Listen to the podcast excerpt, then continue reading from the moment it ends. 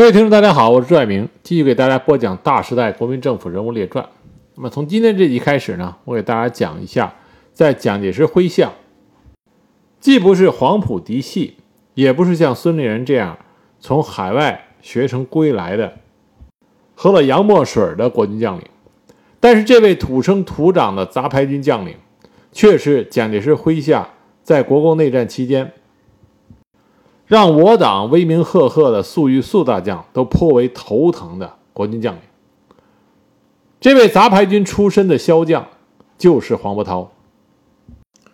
黄伯韬呢，出生于天津，但他父亲实际上是广东人，曾经在李鸿章的淮军任下级军官，后来举家搬到了天津。那黄伯韬呢，就是生于天津，是天津人。因为他家境呢比较贫寒，所以黄伯韬呢身体清瘦，又因为过早的谢顶，所以呢有个外号叫黄秃子。大约在十三岁的时候，黄伯韬开始在河北工专中学部学习。后来呢，他决定投笔从戎，在友人的帮助下前往江西投军，辗转来到江苏。最早呢是在江苏督军李纯的部下当传令兵。李纯很喜欢黄伯韬，觉得这个年轻人踏实能干，而且性格很好，也正直，就把自己一个心爱的婢女送给黄伯韬作为妻子。后来，李纯又把黄伯韬送到他主持的金陵军官教育团学习。在金陵军官教育团学习期间，黄伯韬认识了张东昌，张东昌这时候是他老师。那么李纯死以后呢？张东昌率部南征，黄伯韬就投降了张宗昌。因为好学上进，而且张宗昌也非常喜欢黄伯韬，不断的升他的职。在北伐前夕，他已经是张宗昌麾下学员全部升到了旅长。在蒋介石率领的革命啊国民革命军进行北伐期间，北伐军的部队曾经遭到。黄伯韬率领部队的顽强阻击，战无不克的黄埔学生军遭到了比较大的损失，这就引起了蒋介石的注意。那么后来，黄伯韬的顶头上司徐源泉投降了北伐军。那么在蒋介石会见徐源泉的时候，徐源泉就向蒋介石推荐了黄伯韬，说我麾下的这个黄伯韬极为彪悍，作战英勇。可谓是将才。蒋介石很爱才，于是呢就召见了黄伯韬。而且蒋介石也知道，之前他的部队在黄伯韬率领部队的阻击下遭到了损失，所以他想看看这么一位在战场上很能打的指挥官到底什么样子。那黄伯韬呢，身材清瘦啊，但是个子比较高，所以呢，让蒋介石想起了自己年轻的时候。啊，所谓说蒋介石年轻人，因为这时候北伐，蒋介石也就才三十多岁，三四十岁，所以呢，让蒋介石想起了他二十多岁的样子。所以蒋介石对于黄伯韬的这个初次印象非常好。他又问起黄伯韬关于军旅方面的各项事务，黄伯韬应对的非常得体。蒋介石觉得这是一个将才，应该重点栽培，就让黄伯韬去当第四十一师的师长。对于黄伯韬来说，他既不是出身于黄埔，而且还是败军之将，却能得到蒋介石的重用，所以他对蒋介石非常的感激，认为蒋介石对他有知遇之恩，所以黄伯韬一辈子都是忠心于蒋介石，直到他最后杀身成仁。不久呢，黄伯韬根据蒋介石的命令，在徐源泉的指挥下，对红军进行了围剿。那么在与红军作战过程中，黄伯韬实际上跟红军屡次交手，互有胜负。在这方面记录呢，并不是很多。唯一一个是提到黄伯韬的记录呢，是关于他的上司。我们之前在讲何成俊的时候提到过啊，黄伯韬的上司张真汉在一次作战中被红军俘虏了，成为唯一一位随着红军走完长征的国军高级将领。那么，在张真汉被俘的那次作战中，黄伯韬实际上是后队。他一看见前面的国军部队被红军伏击，他见势不妙呢，率领他的部队撤退了，避免了他的部队也被全歼。那么黄伯韬本人呢，也躲过了一劫，但是他的顶头上司张真汉却被红军俘虏了。因为在与红军作战期间，黄伯韬略有战功，所以呢，他进入到陆军大学特别班第三期受训，与冯玉祥、陆中麟是同学。毕业之后呢，任冯玉祥第六战区、陆中麟冀察战区参谋长。抗战爆发初期，第六战区司令长官陆中麟。黄伯韬呢，就在陆中麟的手下当参谋处长。黄伯韬这个人一生啊，都是为官清廉，不是烟酒，不上奢华。而且黄伯韬这个人呢，他非常的传统，他认为作为军人就要服从政府，就要服从领袖，服从蒋介石，所以他和对共产党呢有着很大的敌意。那么，在陆中麟手下当参谋处长的时候，就发生过一件事情。因为国共再次建立了统一战线，抗战初期，国共还是非常的关系还是非常好的。陆中麟呢，就曾经宴请过李先念、聂荣臻他们到他的总部做客。那么，这些我党将领在参加陆中麟的宴席的时候，就跟陆中麟、陆中麟说：“现在国家正处于艰难。”的时候，军旅中的军旅中的交往，摆豪豪华的宴席，这是非常不恰当。当时说到陆中麟，非常惭愧，但是黄伯韬心中非常不满，他认为陆中麟是第六战区司令长官，我们都是他的部下，你有意见可以提，但不能用这种不分上下级的态度来提意见。但是当时黄伯韬呢也没说什么。后来陆中麟再次邀请聂荣臻和李先念赴宴，黄伯韬就告诉厨房，用清茶淡饭，粗粮糟糠。然后在这些饭菜上来的时候，黄伯韬就跟聂荣臻、李先念他们说：“上次呢，我们请你们吃的是非常好的东西，过于奢侈了，你们批评的对，所以我知道。”大家都不喜欢在国难当头的时候吃大鱼大肉，所以今天请大家吃一顿便饭。然后黄伯韬和陆中麟以及国军众将拿起筷子就开始吃这些粗茶淡饭。那么这个时候呢，聂荣臻、李先念这些我党将领也就没有再说什么。当时国民党军委会呢，每年都有年终军事论文的评啊评审、评奖啊。看谁的军事论文写得好。黄伯韬呢，就因为他的一篇军事论文获奖，引起了当时担任参谋总长的何应钦的赏识。因此，在一九四一年，三战区司令长官顾祝同电请给他的战区指派参谋长的时候，何应钦就向蒋介石推荐了黄伯韬。就这样，黄伯韬去三战区。当了战区参谋长，归属于顾祝同的麾下。那么有一种说法呢，说黄伯韬当时啊，因为黄伯韬本人任劳任怨、小心守法，而且性格严峻，对于国军内部的腐败作风是极看不惯，就有那种水至清则无鱼那个架势。因为他整治贪污腐败，励精图治，得罪了很多人。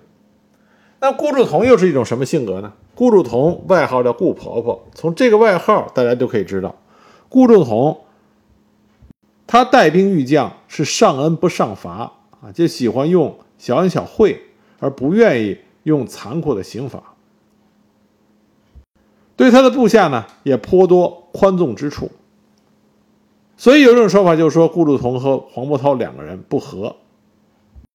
但从后来何应钦的一些私下的谈话中，我们可以看出来，顾祝同对黄伯韬还是非常赏识的。何应钦跟顾祝同两个人对黄伯韬都很好，在黄伯韬遇难之时，都多次施以援手。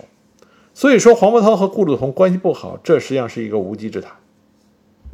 抗战期间，那是军国大事，如果顾祝同和黄伯韬不和的话，顾祝同绝对不会把三战区的作战计划完全交给黄伯韬来制定。那么，黄伯韬在三战区当参谋长的时候啊，做了两件事情，一个呢是1942年5月到6月日军发动的浙赣战役，那么整个浙赣战役三战区。迎战日军的全部作战计划都是由黄伯韬一个人制定的。浙赣战役日军发起进攻的原因其实很有意思，这在一九四二年四月十八日，日本本土遭遇到美军的入侵空袭。美军轰炸机在轰炸完东京之后，就飞入中国浙江省和江西省境内迫降。当时六十四位机组成员大多被当地的居民救回。但仍然有八位遭日军逮捕，这个情节呢，在美国最新的好莱坞大片《中途岛》里边就有所描写，而且在《中途岛》这部大片的片尾，还专门有字幕描述了中国军民在营救了这些美军的机组成员之后，遭到日军的血腥报复啊！这在《中途岛》这部美美国大片的片尾。有所描述，有兴趣的朋友大家可以去看一下。这说明美国人从来就没有忘记过，在第二次世界大战期间曾经帮助过美国的这些中国军民。那么，日本东京被轰炸，使得日军大本营认为未来盟军可能再度实施类似的作战行动，因此呢，他们就制定了作战计划。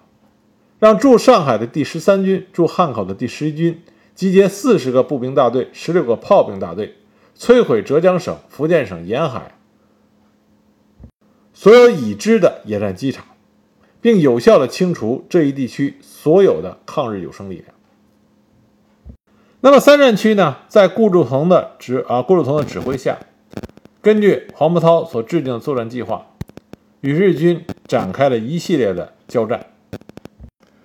那么和当时抗日战场大部分正面战场的其他会战一样，国军因为在军事实力上的劣势，那么在这个战役的初期，日本人基本达到了他的战役目的，完成了对机场、铁路的破坏和战略物资的掠夺。当然，在战役的后期呢，日军因为战线长、兵力分散。处处遭到中国军队的反击，所以不得不缩短防线。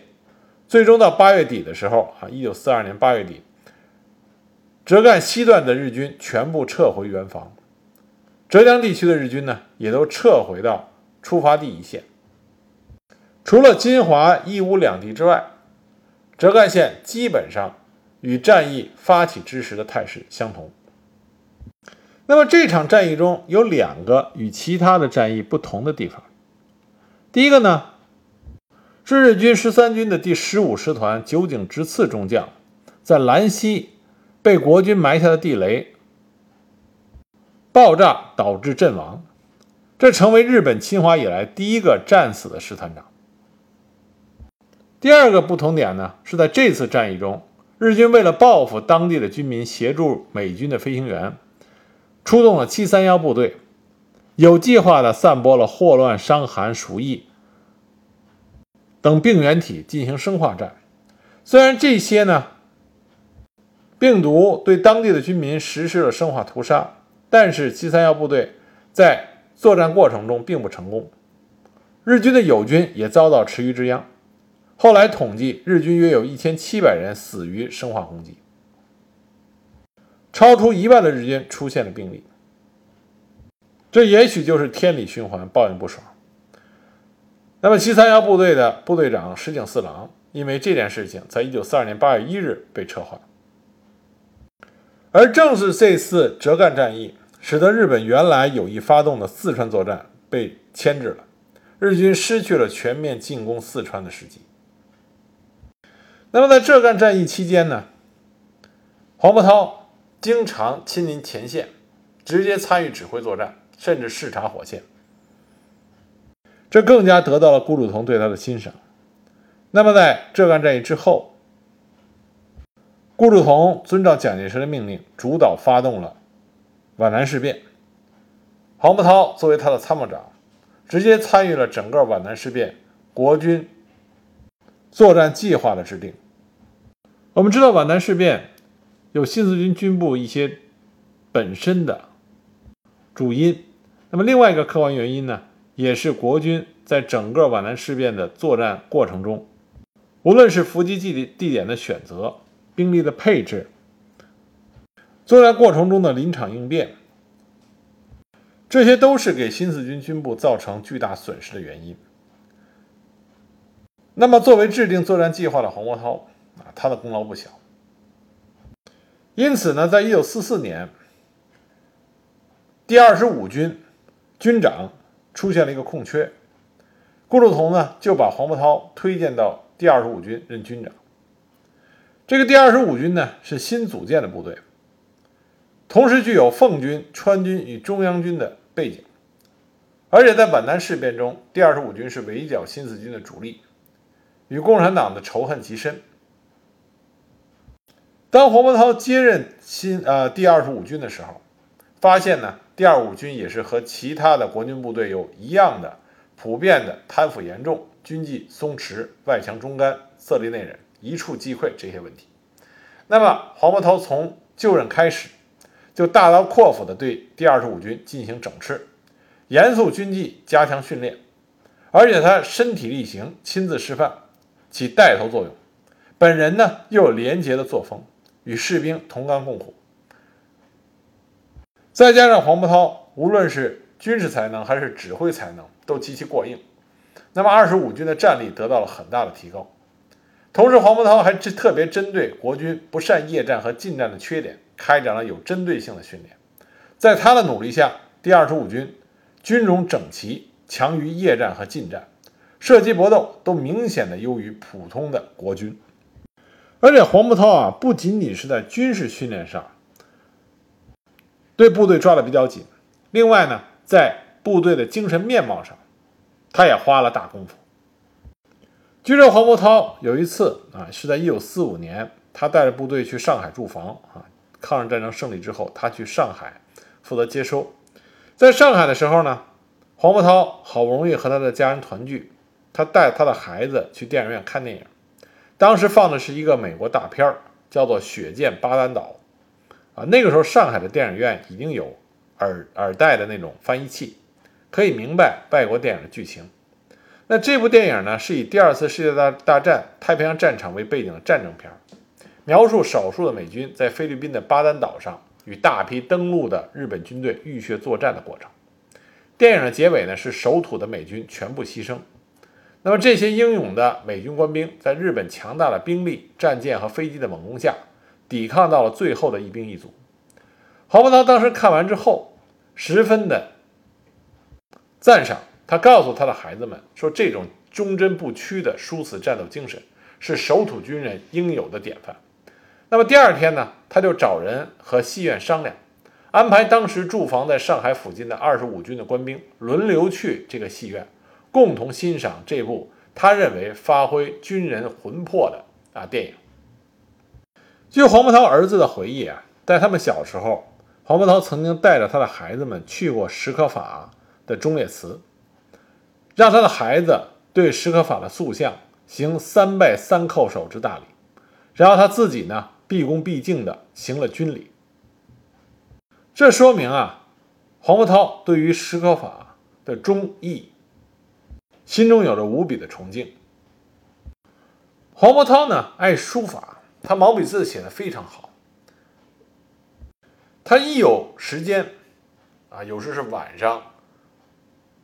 闲暇的时候，就一定是伏案练字，所以一手漂亮的好字。爱写字的人呢，往往喜欢收集名家的碑帖，黄伯韬也不例外。在他收藏的作品中，以岳武穆的汉末最多。他夫人在台北逝世的时候，遗留下来一块象牙雕刻的小牌片，据说是黄伯韬生前的爱物。大概三寸长，一寸半宽，三公里啊，三三公分厚。在这块小小的象牙牌的正反面，雕刻了密密麻麻的精细文字。如果仔细的看，就能认出来，这两面雕刻的就是岳飞所书的前后出师表。这是江都人黄清侯将原存于河南南阳武侯祠内的岳飞手书的前后出师表，全部缩小雕刻在这块象牙牌上，然后又刻上了“伯涛君作法家指正”的字样，赠送给了黄伯韬。这是为什么黄伯韬最后？杀身成仁的时候留下的七个字：“黄伯韬精忠报国。”黄伯韬在骨子里崇尚的就是中国传统的忠义二字。他选择了他的领袖，他就不会走上背叛的道路。抗战胜利的时候，二十五军被整编为整编二十五师，黄伯韬为师长。因为第三战区呢最靠近上海，所以呢自然由他们接收。顾祝同呢，就派黄伯韬去了。没想到呢，蒋介石星夜借着美军的飞机，将汤恩伯的部队飞抵上海。黄伯韬率领整编二十五师到达上海之后，那么黄伯韬这个人历来是清廉，他不会做什么五子登科这样的丑事。他只是在静安寺路上占了一栋小洋楼，准备给顾祝同的办公室主任卢去办公用的。可是这栋小洋小洋楼呢，原来是一个美国人的。日本人来的时候，这个人逃回了美国，结果这个他回来了，日本投降以后他又回来，发现楼被黄伯韬占用了，他也不敢直接去找军队去要，他就通过多重关系向宋子文告状，因为宋子文和美国的关系比较密切。宋子文听了以后呢，也没进行调查，直接就把黄伯韬找去大骂一通，因为在宋子文的眼里，黄伯韬就是一个杂牌军的将领。无权无势。骂完之后，他还威胁黄伯韬说要查办他。那么黄伯韬对于宋子文只能是唯唯诺诺、逆来顺受。所以呢，黄伯韬没办法，就去求了何应钦。何应钦很赏识黄伯韬，所以何应钦亲自出来找了宋子文，这才得以过关。但这个事情对黄伯韬打击很大。黄伯韬就知道自己因为出身不正。因此，人微言轻，他只能更多的是在打仗的时候，在战场上多卖力气。对于那些黄埔同僚，还有上级对他的歧视和不公平，他也只能是忍气吞声啊。所以，黄伯韬他有个外号嘛，叫做“老黄牛”。参加国共内战的黄伯韬实际上是一个悲剧的人物。因为国共内战从他开始打那一刻起，国民党这边就有很多的隐患，很多的问题，没有时间可以去解决。后来在淮海战役即将结束的时候，何应钦曾经私下讲过一番话，从他那番话里边，我们就可以看到，国军高层的矛盾是国军崩溃的一个重要原因。而对于像黄伯韬这样，任劳任怨、尽忠职守的国军将领啊，尤其是杂牌军将领来说，你会觉得他的杀身成仁是那么的不值得。这样一员杰出的军事将领，死在我们中国人自己的内战战场上，这不仅是国军的耻辱，也是我们中华民族令人心痛的一幕。当时何应钦怎么说的呢？他是跟他的一个友人说话，他有人就问他说：“大局如此，你是党国柱石，怎么能心灰意冷？”当时何应钦就说：“说叫陈诚去当孤臣孽子，我不够资格。告诉你，连黄伯韬的死都是不值得的。黄伯韬打了多少死仗，死后抚恤你是知道的，不必说他。他生前当一个兵团司令好不容易，因为陈诚边遣别人扩充自己，做的太露骨。”连我和莫三手下的黄埔学生啊，莫三就指顾祝同啊，我和莫三手下的黄埔学生都惴惴自危，都来怂恿我和莫三去向蒋先生说话。我知道说也没用，叫莫三去说说看。莫三去的时候，恰好于乔峰也在做，莫三就绕山绕水的说：大凡一个领袖，需保持下面的两个以上的角来支持这个领袖，叫他们争宠献媚。你这个领袖才能够指挥如意，稳若泰山。如果只留下一个派系、一只脚来拥护你这个领袖，就像曹操和司马懿一样，万一这独一只脚要篡位或是代工，您怎么办？不说别的，前几年乔峰当后勤部长，想用辞修系下的白羽生当中国战区后勤司令，要在别人还不感激致谢吗？可是白羽生就拒绝说：“部长不必问他，请先商诸陈慈公，要陈慈公命令他去，他才敢去。你看慈修的部下，只知有慈修，不知有您这领袖者，颇不乏人。我追随三十多年，不敢不披肝沥胆地报告你。”当时乔峰听了，点头叹气。蒋先生也有点惨然，说：“你的意思我明白了，因为在这之前，莫三曾建议编组第七兵团，用黄伯韬当司令官。”蒋先生误会莫三这番话是为了黄伯韬说的，第二天就加以批准，否则司令官是胡连。从何应钦这番话，我们就可以看到，国民党高层，尤其是国军高层，权斗的激烈。在这样的情况下，黄伯韬这种杂牌军出身的将领，他想出头，就要付出天大的努力。而他越出头，他人生的终点就离他越近，他最后的结局就很有可能是在沙场尽忠，就像黄伯韬这样。在国共内战，也就是解放战争爆发之后，整编二十五师被派往了苏北，也是黄伯韬率领他所训练出来的这支强兵，赶到了华东战场。他去了华东战场以后，就一直到他战死都没有离开华东战场。那么，在华东战场，黄伯韬的主要的对手就是用兵如神的粟裕粟大将。那么，粟裕在华东战场和黄伯韬一共交手过四次，可以说每一次交手，黄伯韬都让粟裕印象深刻，并且压力极大啊！直到最后黄伯韬战死的碾庄之战。粟裕的压力依然是很大。粟裕粟大将曾经评点过，说黄伯韬是国民党阵营里的骁将，在同等的兵力下，我堵不住他。黄伯韬和粟裕的交手的这四次，分别是粟裕指挥的苏中七战七捷中的最后一战之中的邵伯攻彭战啊，这是第一次。第二次呢？是在粟裕指挥的孟良崮战役中，黄伯韬率兵援救整编七十四师。第三次是豫东战役里边的地丘地地丘店啊地丘店战斗。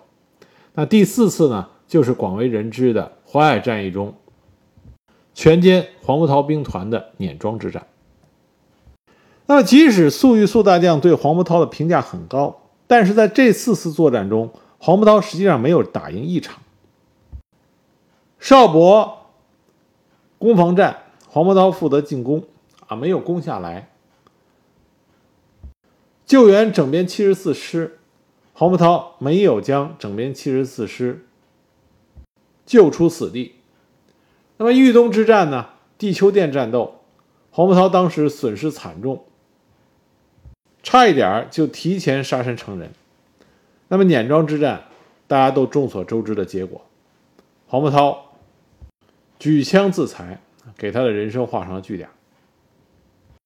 但为什么四次他都没有打赢，但是粟裕粟大将却如此的高看于他呢？因为这四次战役，虽然粟裕取得了胜利，但是粟裕都承受了巨大的压力。那么苏中作战和豫东作战，正是因为黄伯韬他强悍的战力。使得粟裕本来的战役构想没有得以全面的实现。即使是最后的碾庄之战，黄伯韬他指挥他的第七兵团坚守的时日超出了粟裕原来的估算，这都给粟裕的作战计划带来了很大的变数。可以说，黄伯韬在华东战场他的表现。赢得了粟裕粟大将对他的尊重，而他的失败并不是来自于他本身，或者说他的部队。当然，在最后碾庄之战，黄伯韬出现了一些失误，但这些不是他最终失败的根本原因。黄伯韬失败的根本原因来自于国军部队内部的腐朽，来自于国军上层的权斗。正是这些原因，造成了国军很多优秀的将领激流勇退，对国共内战消极应对。而像黄伯韬这样真正能打仗，也在奋力拼的将领，最终落得一个身死命消的下场。那么下一集呢，我就给大家具体的讲一讲，在华东战场，黄伯韬和粟裕这四次交手啊，具体的情况，也让大家知道为什么黄伯韬让粟裕粟大将颇为头疼。